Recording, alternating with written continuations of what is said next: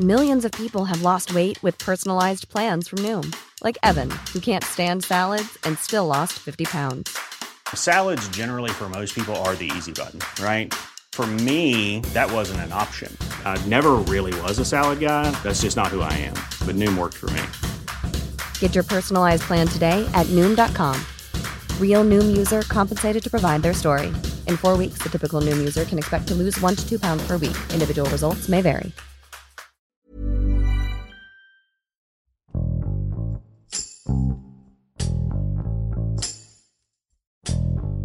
Más allá de los aranceles o impuestos de la materia prima, el alza en el precio de la tortilla tiene que ver con el recrudecimiento de la inseguridad en México. De acuerdo con el Consejo Nacional de la Tortilla, aproximadamente entre el 14 y 15% de las tortillerías en el país padecen de extorsiones de cobro de piso, lo que afecta directamente al precio final del producto. En lo que va de la actual administración, el costo del kilo de tortilla ha tenido un incremento de hasta el 60%, lo que se traduce en más de 8 pesos. Juan Luis Ramos, reportero de Finanzas del Sol de México, señala las consecuencias económicas y sociales que conlleva esta problemática y cuáles son los estados con mayor número de extorsiones a estos negocios. Con Hiroshi Takahashi, esto es Profundo.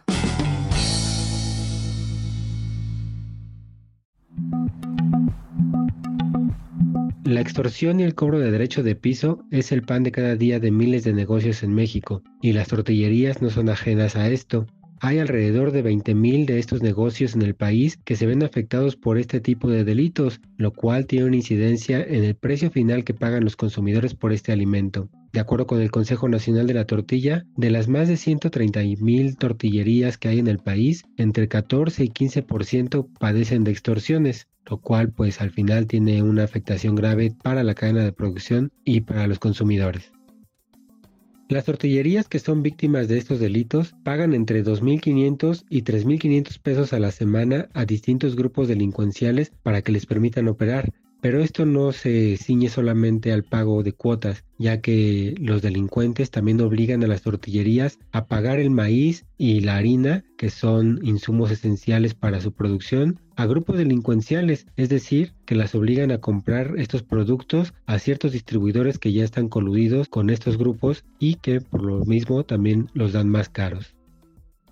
Este delito tiene una incidencia sobre el costo de la tortilla, ya que al tener que pagar por estos derechos de piso o estas extorsiones, los tortilleros tienen que reflejar estos costos adicionales en el precio que dan al consumidor final. Cuando menos 15% del alza en el precio de la tortilla tiene que ver con los costos que las extorsiones generan para los negocios. En lo que va de la actual administración, el precio promedio mensual del kilo de tortilla a nivel nacional ha tenido un incremento cercano de 60%, lo que se traduce en más de 8 pesos con 50 centavos, de acuerdo con datos de la Secretaría de Economía. De acuerdo con Homero García, presidente del Consejo Nacional de la Tortilla, este alza en los delitos, sobre todo de extorsión y de cobro de derecho de piso, tiene que ver con una falta de seguridad a nivel nacional, tiene que ver también con la falta de atención que dan las autoridades, sobre todo en ciertas zonas, las cuales se han visto más afectadas por esta incidencia delictiva. El presidente del Consejo Nacional de la Tortilla contó que si bien este fenómeno se trata de un problema a nivel nacional, hay entidades que padecen más este tipo de delitos, como lo son Guerrero, Michoacán, el Estado de México y Veracruz, aunque esto también ha afectado a otras entidades como son Tamaulipas, Sonora, pero esto se extiende a nivel nacional, aunque sí hay mayor repercusión en entidades donde hay menos seguridad y más presencia del crimen organizado. El tema de la extorsión y del cobro de piso no solamente afecta al sector tortillero, de hecho, todo el sector agroalimentario se ha visto afectado por esta situación. Hace unos días, el presidente del Consejo Nacional Agropecuario, Juan Cortina, destacó que en muchos de los estados productores ha habido migraciones por parte de los productores y de trabajadores que se ven amenazados por la delincuencia, quienes tienen que dejar sus tierras o sus trabajos para migrar hacia el norte principalmente. Homero García añadió que hay algunas tortillerías que han tenido que cerrar derivado de esta situación, alrededor de 3% de los negocios que hay a nivel nacional, esto es, cerca de 4.000 tortillerías que han bajado la cortina en los últimos años a consecuencia de las extorsiones y el cobro de piso.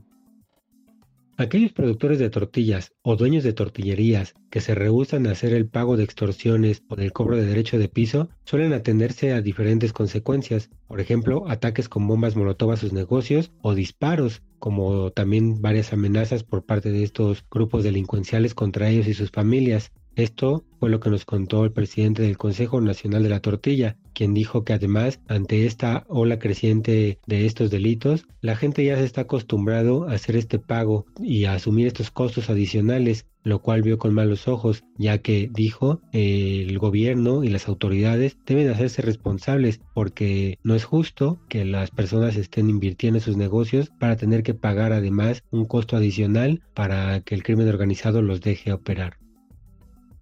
Uno de los principales retos a la hora de cubrir este tipo de eventos es poder mostrarle a los lectores o a la ciudadanía lo que están pasando en los negocios a nivel nacional, ya que muchas veces la gente o los dueños de este tipo de negocios, en este caso las tortillerías, no quieren dar testimonio por temor a represalias que puedan tomar los grupos delincuenciales en su contra. Incluso cuando son eh, algunos testimonios anónimos, no se atreven a darlo por este miedo. También es difícil eh, encontrar testimonios ya que los grupos delincuenciales tienen control en varios de estos estados mencionados o en varias regiones donde las tortillerías pues son víctimas de este delito.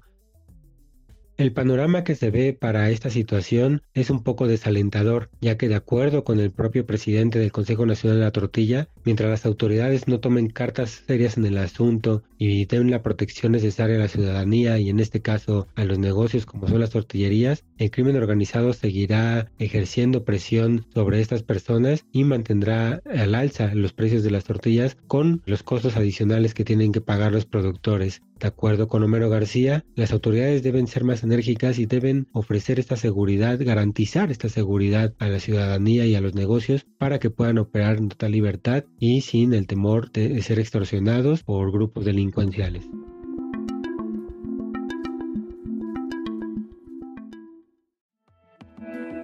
Invitamos a suscribirte a nuestro podcast a través de las plataformas de Spotify, Apple Podcast, Google Podcast, Deezer y Amazon Music, para que no te pierdas ningún episodio. También nos puedes escribir a podcast.om.com.mx o en Twitter podcastom. Te recomendamos escuchar Cofre de Leyendas, el podcast donde podrás conocer las historias que reflejan las costumbres mexicanas que pasan de generación en generación. Hasta la próxima. Esto es Profundo. Un reporte a fondo de la Organización Editorial Mexicana.